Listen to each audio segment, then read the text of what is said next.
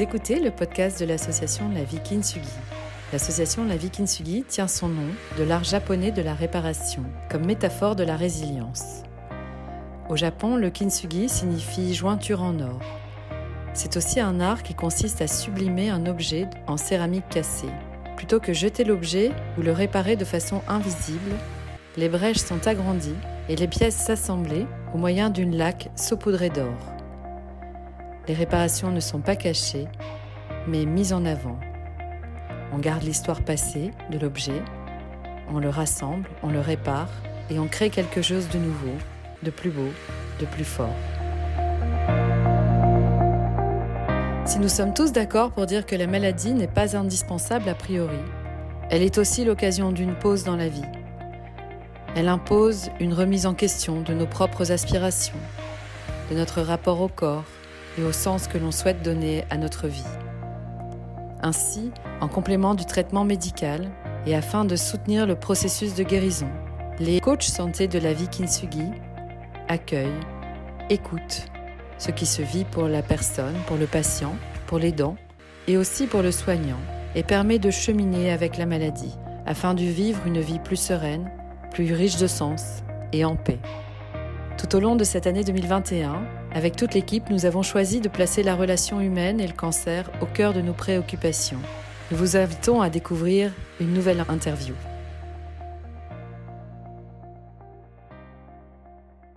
Bonjour à tous, je suis Sophie Piquant et j'interviens au sein de l'association La Vie Kinsungi en tant que coach santé. Nous sommes une équipe d'une dizaine de coachs professionnels certifiés et nous avons en commun de dédier une part de notre activité à l'accompagnement dans la maladie. Nous avons décidé de créer un événement qui s'étend sur toute l'année 2021, l'année La Vie Kinsungi, la relation humaine au cœur de la vie avec le cancer. Chaque mois depuis le début de l'année, on explore un pilier de la guérison aux côtés de professionnels et de patients.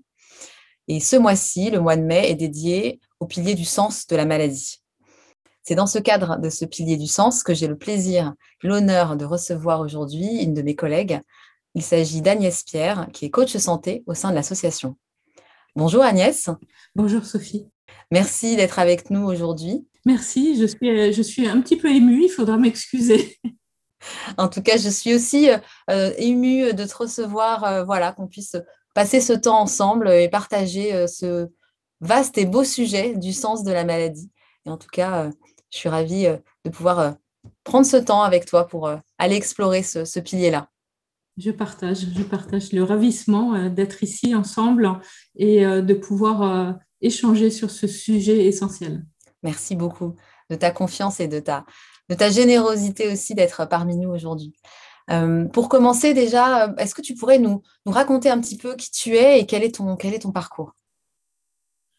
Oui, avec plaisir. Alors euh, au départ, ma formation initiale, c'est une formation de juriste, donc euh, rien à voir avec le coaching. Je suis juriste en droit international et droit des affaires. J'ai fait la majeure partie de ma carrière dans le social et aussi dans l'humanitaire hein, au sein d'une ONG qui s'appelle Handicap International, où j'ai passé presque 13 ans. Et j'ai fait un chemin vers le développement personnel et le coaching depuis quelques années, et ça s'est présenté comme une évidence en cohérence avec mon besoin d'accompagner dans la progression et aussi d'être à l'écoute. Euh, quand je cherche le fil rouge de ma carrière, euh, qui n'a pas une cohérence euh, au premier regard, on pourrait dire, je dirais que c'est cette disponibilité à être au service d'eux. Aujourd'hui, je suis coach santé à la vie Kintsugi et je pratique également le coaching de vie sur des thématiques qui sont professionnelles ou personnelles, familiales, au sein de mon cabinet libéral qui s'appelle Apetou Coach et je suis établie en région lyonnaise dans un petit village. Pour finir de me présenter, je dirais avec beaucoup de fierté que je suis euh, maman de quatre garçons qui ont aujourd'hui entre 14 et 26 ans. Super, merci pour, ce, pour cette présentation et, euh, et ce fil rouge dont tu parles. Justement, euh, qu'est-ce qui, qu'est-ce qui fait que tu as eu envie de, d'accompagner des personnes qui traversent la maladie Alors, ce qui fait que j'ai eu envie d'accompagner et que j'ai toujours envie d'accompagner, c'est l'arrivée du cancer dans ma vie en 2014 de façon aussi soudaine euh, que violente et un petit peu euh, même complètement inattendu. En fait, c'est au, détour d'un bilan de santé complètement anodin qu'on a détecté une maladie dont je n'avais jamais entendu le nom et qui est un nom un petit peu compliqué, une myélodysplasie, qui est, pour résumer les choses, un cancer de la moelle osseuse. En gros, l'usine à globules blancs, à globules rouges, à plaquettes, tout ça, c'était pratiquement à l'arrêt et ça produisait en revanche des cellules cancéreuses. Alors à l'époque, hein, avec euh, quatre enfants, en travaillant à temps plein, j'étais euh, complètement hyperactive et le fait d'être fatiguée, bah, ça faisait partie du tableau, c'était dans mon quotidien et je n'ai absolument rien vu venir. Donc ça a été euh, très très violent. On m'a dit que ma seule chance, c'était la greffe de moelle osseuse, qu'il n'y avait pas d'autre alternative pour ma pathologie et que sans cette greffe, que je découvrais aussi, je découvrais tellement de choses, la myélodysplasie, la, greffe, eh ben, on me disait que j'avais 0,4 ans d'espérance de vie. Quand il y a zéro point quelque chose, tout de suite, ça ne fait pas beaucoup. Alors mes proches et moi, on a vu euh, notre quotidien qui a basculé littéralement dans une dimension inconnue. Je ne sais pas si c'est la troisième, la quatrième, mais en tout cas, c'était une dimension euh, complètement, euh, oui, inconnue, angoissante. Alors j'ai eu euh, un accompagnement médical, un accompagnement amical qui ont été formidables. Et mes, mes proches, mon conjoint, mes enfants, mes parents aussi, n'ont pas eu effectivement quelqu'un qui n'était pas vraiment du monde médical, qui n'était pas non plus euh, un des leurs, des proches. Il nous a manqué en fait un espace de sécurité bienveillante pour accompagner cette période, un espace qui soit vraiment entre les blouses blanches qui sont penchées sur tout ce qui se passe dans le corps, et puis les proches qu'on veut, qu'on veut préserver. Et cet espace, je l'ai découvert des années après quand je me suis formée au coaching. D'accord. Rapidement, en fait, j'ai senti que le coaching avait sa place dans la chaîne qui se forme pour accompagner le patient et pour accompagner ses proches aussi. Parce que dans le coaching santé, on n'accompagne pas uniquement le patient, on accompagne toute une famille. Et là-dedans, j'ai retrouvé l'approche qui était chez Handicap International d'ailleurs. Mhm. Quand on accompagne une personne qui est mutilée, qui vit un accident euh, aussi euh, violent que euh, une amputation, on l'accompagne dans toutes les dimensions de sa vie et on accompagne toute une famille et même toute une communauté autour. Et c'est cette dimension euh, vraiment que j'ai retrouvée dans l'approche du coaching santé. Alors, avec mon vécu et mon envie de renvoyer l'ascenseur, pour dire les choses un peu trivialement, suite à ce cadeau que j'avais reçu de la vie, combiner mon expérience de patiente et ma compétence de coach, ça m'a semblé quelque chose de d'évident en fait. Et je ne savais pas que le coaching santé existait à ce moment-là, quand je me suis formée au coaching. J'ai cru que j'inventais quelque chose. Oui. je me suis dit, mais en fait, euh, voilà, avec ce qui m'est arrivé, je vais, je, vais faire du coaching avec ça et je ne savais pas très bien comment. Je, voilà, je ne savais pas que d'autres le faisaient déjà. Et j'en ai parlé autour de moi et c'est euh, un de mes contacts, une de mes contacts de l'association Laurette Fugain qui m'a parlé de la vie Kintsugi en me disant mais ce que tu veux faire, d'autres le font et ils le font très bien. Et dès lors, il n'était plus nécessaire de réinventer la roue puisqu'elle existait déjà et roulait très bien et j'ai rejoint l'équipe de coach de, de, santé de la vie qui suit.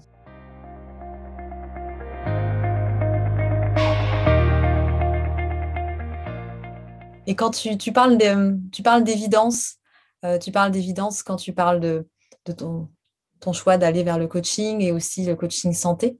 Euh, qu'est-ce que le coaching santé t'apporte en plus, peut-être dans ta pratique de coach? Alors, euh, dans, dans, ma pratique de coach, euh, aujourd'hui, on est là, là pour parler du sens. Oui. Et euh, dans ma pratique de coach, je dirais très, très simplement que ça donne du sens à cette pratique, en fait. Hmm. Être coach, c'est adopter une posture davantage que d'adopter ou d'appliquer des outils. Hmm. Être coach, euh, c'est avoir une certaine couleur. On parle souvent de la couleur de coach et ça veut dire qu'on coach avec ce qu'on est. On dit aussi souvent que le meilleur outil du coach, c'est le coach lui-même. Et tout ça, pour moi, ça, ça, parle véritablement de sens, de valeur, parce qu'on coach avec son cœur, on coach avec ce qu'on est, on coach avec son parcours de vie. Et euh, bien entendu, il n'est pas nécessaire d'avoir vécu euh, tout ce que nos coachés euh, traversent pour être proche d'eux. On peut accompagner sans avoir été touché par la maladie, mais moi, en, ce qui me concerne, cette part de mon activité me fait sentir à ma place, véritablement. Euh, le coaching santé, dans ma pratique plus globale, ça, oui, ça me donne un alignement, c'est quelque chose, c'est vraiment un ancrage. Et la pratique du coaching santé, où on est vraiment euh, en cœur à cœur avec la personne qu'on accompagne, ça m'a aussi permis de développer euh, des compétences de coach, euh, la disponibilité, l'écoute, la patience, l'accueil de ce qui advient et aussi toute cette part d'incertitude qui est euh, majorée quand on accompagne quelqu'un qui est dans une maladie aussi euh, qui touche vraiment à la vitalité hein, euh, que, que, le cancer. Donc cette incertitude, voilà, ça m'a permis de vraiment de déployer des compétences que je mets au service de mes autres coachés dans les, dans les autres accompagnements euh, qui sont des accompagnements plus de coaching de vie traditionnel, en tout cas, euh, euh, ou en tout cas, comme on dirait au niveau médical, le pronostic vital n'est pas engagé. Voilà. Donc oui, ça, ça, donne une profondeur, ça donne effectivement, en tout cas, c'est comme ça que je le ressens, une acuité. Merci pour ce, cette présentation vraiment et qui fait sens, hein, ce fil rouge hein, tout au long de, de, ta présentation. Et du coup, en effet, tu as à la fois la, posture de coach, comme tu dis, euh, coach santé, mais aussi d'ancienne patiente, euh, justement par rapport à, cette partie de ta vie. si on revient un petit peu en arrière, comment tu, comment tu as trouvé des ressources aidantes pendant ce parcours de maladie? Alors la, question des ressources, c'est quelque chose d'un peu euh, effectivement intime et chacun euh, fait comme il peut au moment euh, où il est sollicité sur ce terrain-là avec ce qu'il est, avec ce qu'il a. donc c'est clair qu'il n'y a pas de leçon à donner ou à tirer de l'expérience, c'est vraiment de l'ordre du témoignage. Et, ces ressources, elles sont effectivement quelquefois inattendues et ça fait partie du parcours euh, du patient aussi. Et, c'est sans doute pas anodin que ensuite euh, l'appétence pour des, thématiques comme le développement personnel ou, d'autres recherches de soi s'active parce que effectivement on, plonge vraiment très très profond dans, dans, ces ressources. Alors dans, les ressources qui m'ont servi, si je puis dire, J'en ai, ai, retenu trois. La, première, hein, qui est euh, la plus inattendue, pour moi en tout cas, euh, qui, voilà, que je n'aurais pas, sur laquelle je n'aurais pas euh, forcément capitalisé, ou je ne me serais pas dit, tiens, si t'arrive un truc aussi improbable, tu vas aller puiser là-dedans, c'est ce que j'appelle le merveilleux. Parce que quand on rentre dans la maladie, les choses sont tellement soudaines, tellement violentes, qu'on se réveille le matin en se pinçant et en se demandant si, bah oui, en fait, est-ce que tout ce qui est en train d'arriver, tout ce qui m'advient, c'est la réalité? Est-ce que c'est vrai? Est-ce que j'ai parlé tout à l'heure de troisième dimension C'est vraiment ça. En fait, il y a, une espèce de, basculement, de décalage. Et rapidement, en fait, euh, cette, euh, cet univers euh, parallèle dans lequel on, entre, moi, je l'ai ressenti euh, comme, euh, oui, comme un univers un peu spécial. Et quand on arrive dans un service d'hématologie où les patients sont immunodéprimés, a fortiori ensuite en chambre stérile, il y a tout ce qui va avec. il y a les gens qui sont habillés en cosmonautes. Alors maintenant, on a pris l'habitude avec la Covid de voir des gens masqués, des gens totalement presque, presque déguisés. on a pris cette habitude, mais cette habitude, en tout cas, moi, je ne l'avais pas et ça, fait partie aussi de, de l'improbable de la situation. Il y a les bruits qui sont spéciaux quand on arrive dans un service d'hôpital. Il y a les chambres stériles où tout est stérile, même les prises. Moi, j'ai été regarder les prises. L'eau qui coule des robinets, elle est stérile. Enfin, tout ça, euh, c'est étrange. Et puis, il y a un moment où on vous branche une espèce de, enfin pas une espèce, on vous branche une voie centrale qui va vous permettre de, de, de survivre pendant, pendant tout ce temps-là. Euh, jusqu'à quand, on ne sait pas. Elle va vous amener euh, l'alimentation, elle va vous amener ce qui va vous soulager, elle va vous amener les chimios, donc ce qui va à la fois vous dévaster et peut-être, si Dieu veut, vous guérir. Et c'est très étrange. Cette euh, voie centrale, elle arrive très près du cœur. et la mienne, elle sortait du corps avec deux fils. Oui. Il y avait un fil rouge et un fil bleu. Alors, j'y connais rien dans l'électrique, en électricité, mais vraiment, j'ai eu l'impression euh, d'être branchée. Euh, enfin, voilà, d'avoir un câble d'alimentation qui, sortait du cœur. Et c'était euh, très étrange. Et c'est la période où, à la télé, il y avait une série qui s'appelait Real Humans, mhm. où les, humanoïdes, on leur, on leur branchait un câble comme ça pour les, pour les recharger. J'avais l'impression de vivre dans dans oui, une épopée, en fait, quelque chose, une espèce de voyage initiatique. Et, et, voilà, c'est ce que j'appelle le merveilleux. Euh, donc, je me racontais des histoires, j'avais l'impression de vivre dans des histoires. En fait, comme j'avais, cette sensation euh, de vivre dans un univers euh, parallèle et merveilleux, ça m'a, vraiment très, très vite donné l'envie d'écrire pour, me confier dans cet espace que je n'avais pas. Donc, euh, qui n'était pas celui euh, du médical, des blouses blanches, et qui n'était pas non plus euh, l'espace dans lequel je pouvais m'exprimer auprès de mes proches, des gens dont je prenais soin quand même pour essayer de les protéger, et certaines choses que j'avais besoin de déposer étaient assez... Il y avait de la colère, il y avait de la violence parfois, c'était assez, assez brutal.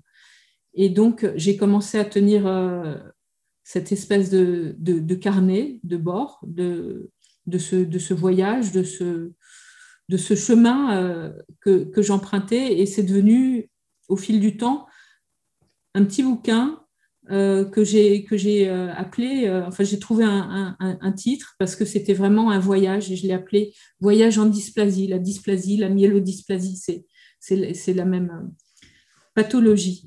C'est la deuxième ressource qui, a été pour moi l'écriture. Et la troisième, euh, je mettrais dans un même sac le pardon et la gratitude. Mm. Et euh, c'est vraiment sur ces ressources-là euh, que, que je reviens parce que c'est celles qui, qui très très très vite se sont imposées à moi, enfin en tout cas euh, dans lesquelles été piochée tout de suite parce que j'ai eu l'impression que j'avais pas le choix quelque part. Hein. Il, fallait, il fallait faire ça pour, euh, pour pouvoir ensuite euh, avancer. Et dès le diagnostic, j'ai pris mon téléphone pour régler, comme qui dirait, des, des vieilles ardoises. D'accord. Alors, il n'y en avait pas beaucoup, mais il y en avait, il y en avait, il y en avait une notamment où je me disais, euh, je ne sais pas où je vais, mais en tout cas, je ne peux pas me trimballer avec ça. Hmm. Donc, euh, euh, il, faut, il, faut absolument régler cette ardoise. Et j'ai déposé ce qui devait l'être et j'ai laissé la porte ouverte pour que les personnes à qui je m'adressais puissent aussi avoir cet espace en retour si elles le désiraient. Certaines l'ont saisi, d'autres pas. Mais en tout cas, euh, les, choses, étaient euh, clairement euh, ouvertes. J'étais, j'étais en position de, de, tout entendre, en fait. C'était vraiment une, une curieuse disponibilité d'esprit euh, à ce stade-là. Et je dirais que le bénéfice de ça a été véritablement énorme. Euh, une espèce de, de, paix qui, curieusement, n'est pas quelque chose qui va ralentir, mais c'est une espèce de shoot d'énergie. Enfin, moi, ça a été, euh, une fois que ça s'était posé, une fois que c'était fait, je pouvais avancer. Tu pouvais avancer. Et euh, j'étais disponible à moi-même parce que ça, s'était posé. Euh, j'avais, j'avais dit ce que j'avais à dire, j'avais laissé l'opportunité à, la personne en face en lui disant que voilà, j'étais en capacité de, recevoir quoi que ce soit. Et c'est énorme, en fait. Euh, en tout cas pour moi, euh, vraiment comme, comme ressource de... Euh, l'expression qui m'est venue à ce moment-là, je ne sais pas si ça parle, mais c'était être droit dans ses bottes. C'est-à-dire que je ne laissais rien dans les tiroirs au cas où. voilà. Et, ça, ça m'a donné véritablement euh, une énergie euh, incroyable.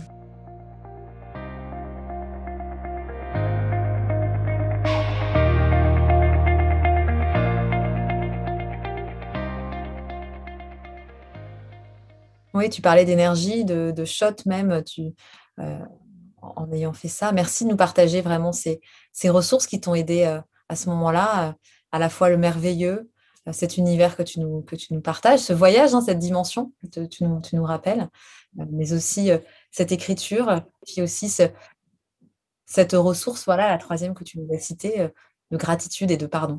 Alors, effectivement, la gratitude, il y avait aussi quelque chose que je voulais rajouter, parce que là, j'ai parlé de, de, pardon, essentiellement, un peu de gratitude.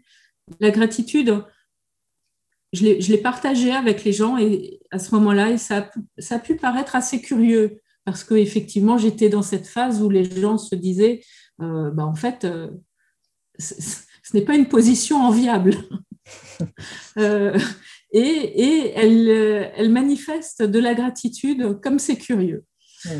Et en fait, ce que j'ai ressenti, parce que aussi euh, cette, euh, cette aventure, cette mésaventure, diraient certains, euh, m'est arrivée euh, relativement tard dans la vie, puisque j'avais un peu plus de 40 ans. Et c'est sans doute pour ça que j'ai senti vraiment cette gratitude pour tout ce que j'avais reçu. Je me suis dit, voilà, j'ai la quarantaine, jusqu'à 40 ans, j'étais en bonne santé. Et ça, quoi qu'il advienne aujourd'hui, je l'ai eu. Le reste, ce sera du bonus. Donc, euh, j'étais euh, en possession euh, d'un cadeau qui, était déjà là. Et donc, voilà, ce qui allait advenir, j'avais déjà, déjà tellement reçu, en fait. C'est fort ce que tu nous partages là. En regardant l'image de notre association, le Kinsungi, qui fait référence à la, réparation, à la sublimation même de nos fêlures, puisqu'on dit un des credos de l'association et on est plus fort de nos blessures et plus beau de ses fêlures. Comment est-ce que toi, tu, transformes ton expérience aujourd'hui, même si tu nous l'as déjà un peu partagé, mais qu'est-ce que tu pourrais nous transmettre aujourd'hui par rapport à ça? Euh, Je ne connaissais pas du tout le kintsugi, mmh mais l'image m'a immédiatement euh, parlé. Et elle m'a parlé d'un mot qui, résonne très très fort en moi, qui est un mot à la mode aussi qu'on entend un peu partout, mais qui pour moi vraiment a une, résonance particulière, c'est la résilience. Euh, et la résilience, ben, ce n'est pas cette propriété physique qui fait qu'une matière déformée va revenir à son état initial. Parce que nous, on est des personnes humaines, on n'est pas des matériaux, et on est fait d'une matière qui évolue, qui se transforme sous l'influence des événements, et de la façon dont on choisit d'y réagir. On ne revient pas au point de départ, on évolue. Et donc le vase qui est réparé, il ne redevient pas celui qu'il était. Et notre résilience, elle garde dans sa mémoire tout notre parcours. Et c'est toute la philosophie du kintsugi. Donc cette image, pour moi, elle est, elle est juste parfaite. Et le sens qu'on donne aux morceaux qui sont recollés d'une poterie, c'est ce qui leur donne toute leur beauté. Parce que si on enlève le sens, on parle de sens aujourd'hui. Et eh oui, le sens aujourd'hui, c'est notre sujet. Si on enlève le sens et qu'on voit juste les morceaux qui sont recollés, même avec de l'or, hein, qu'on voit juste la matière, eh ben on voit simplement un objet qui est abîmé, un objet qui est esquinté, qui est rendu impropre, parce que j'imagine que même s'il est bien recollé, peut-être qu'il fuit un petit peu. Mais quand on met le sens, la valeur, elle n'est pas intrinsèque, elle est dans l'œil, elle est dans le cœur des protagonistes, elle est dans, dans la personne qui regarde. Et voilà, cette question du sens, ça transforme absolument tout. Euh, mm. La personne qui fait du kintsugi, euh, elle recolle pas juste des trucs, elle donne du sens.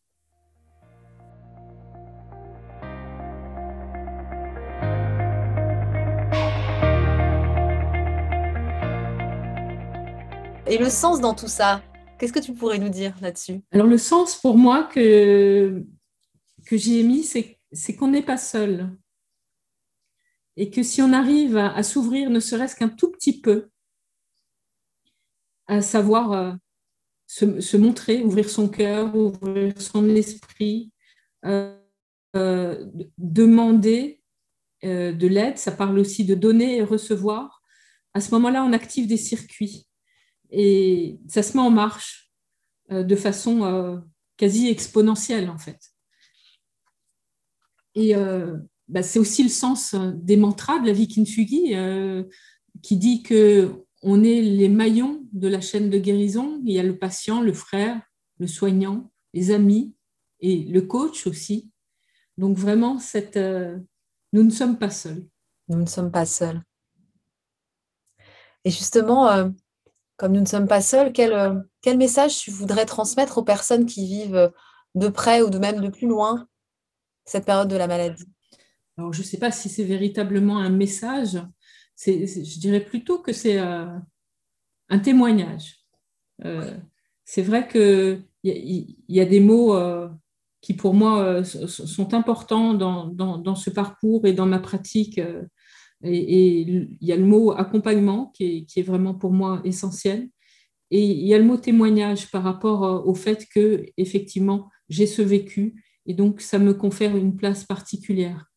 Et donc, euh, mon témoignage, ce serait, ce serait peut-être de dire que la vie, la vie de chacun, la mienne, la vôtre, elle est pleine de symboles, si on veut bien les voir et si on a envie de les voir, bien sûr. Et la maladie, elle fait partie de la vie elle fait partie de, de la vie comme la mort fait partie de la vie, au même titre que la naissance. Et alors, mon témoignage, c'est que pour moi, les symboles, ils sont partout. Alors, le sens, euh, si je témoigne de véritablement ce que j'ai traversé, pour moi, je dirais que j'ai été affectée par un cancer hématologique. Hein, le cancer de la moelle osseuse, ça fait partie des cancers hématologiques. Et si je parle de symbole, eh ben, on ne peut pas passer à côté du symbole du sang qui est très très fort. Le sang, ça parle des liens, les liens du sang, ça parle de l'identité. Et quand on reçoit le sang de dizaines de personnes, quand on reçoit leurs plaquettes, quand on reçoit tous les produits issus euh, du sang, qu'on appelle d'ailleurs des dons de vie, et c'est pas rien, les, dons de vie, quand on met ces deux mots l'un à côté de l'autre, don et vie, c'est assez fort. Quand on reçoit l'ADN de moelle osseuse, ce qui a été mon cas, d'un parfait inconnu, c'est pas anodin. Et ça donne beaucoup d'espoir. Et ça donne le sentiment, en tout cas ça me donne le sentiment, d'appartenir à quelque chose de plus grand que moi, qu'on appelle peut-être l'humanité. Euh, cette, greffe, si on revient sur le, sur le merveilleux aussi en termes de sens, ça fait de moi un être hybride qui n'existe pas à l'état de nature avec deux ADN. Et le monde médical, alors le monde médical, il aime bien les, noms euh, grecs et, et latins. Et là, il a carrément été emprunté dans la mythologie un mot que moi je trouve magnifique, qui est celui de chimère. Et la chimère, au sens médical, c'est un organisme qui n'existe pas euh, à l'état naturel.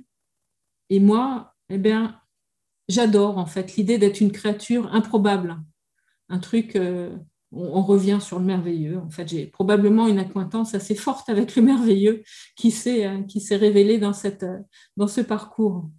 L'image que j'ai, c'est que c'est quelquefois comme un très très très grand tableau comme les tableaux des impressionnistes, où si on a le nez dessus, on ne voit que des points, on ne voit que des taches.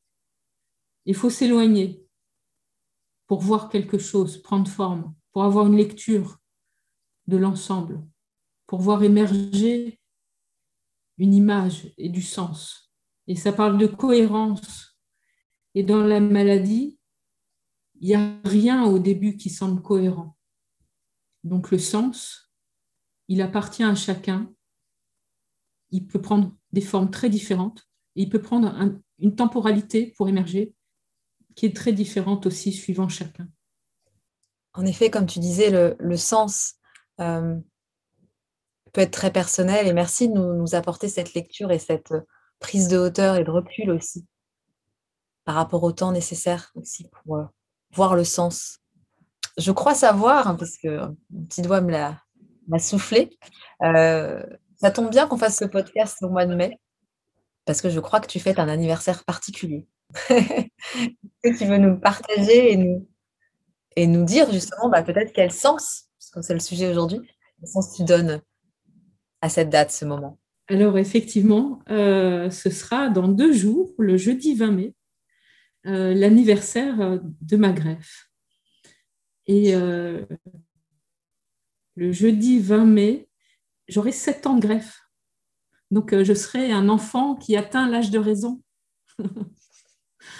Euh, alors, euh, tous les enfants de 7 ans ne sont pas des grands sages, donc je confirme que je n'atteins pas non plus la sagesse absolue.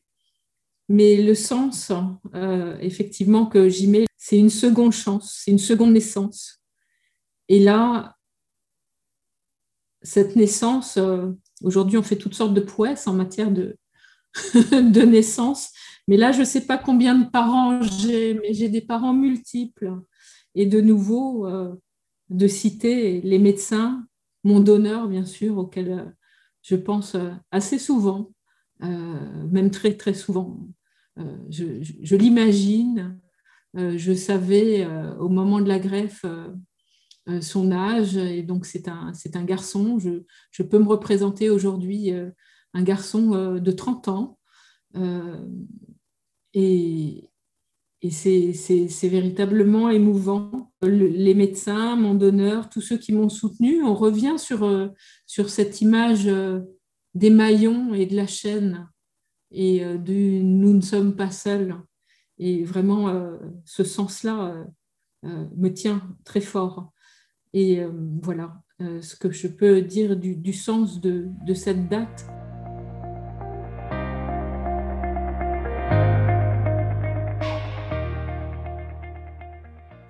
Merci, je me sens privilégiée de partager ce moment avec toi.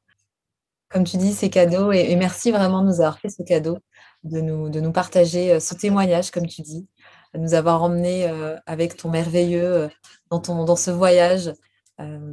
voilà, en tout cas, moi, ça m'a vraiment fait plaisir de partager ce moment avec toi, parler de ce sujet du sens, le sens de la maladie et comment euh, on avance euh, malgré ce qui nous arrive dans la vie. Et comme tu, l'as si bien euh, rappelé, ce soit avec l'image du Kintsugi, de, la sublimation et de nos fêlures qui se transforment vraiment en, belle, résilience. je te remercie vraiment pour la confiance que tu m'as accordée euh, ce temps qu'on a passé ensemble et j'espère que ça a pu apporter euh, à nos auditeurs euh, aussi beaucoup de belles choses, de repartir avec ça. Et je te souhaite en avance un très bon anniversaire. Je penserai à toi.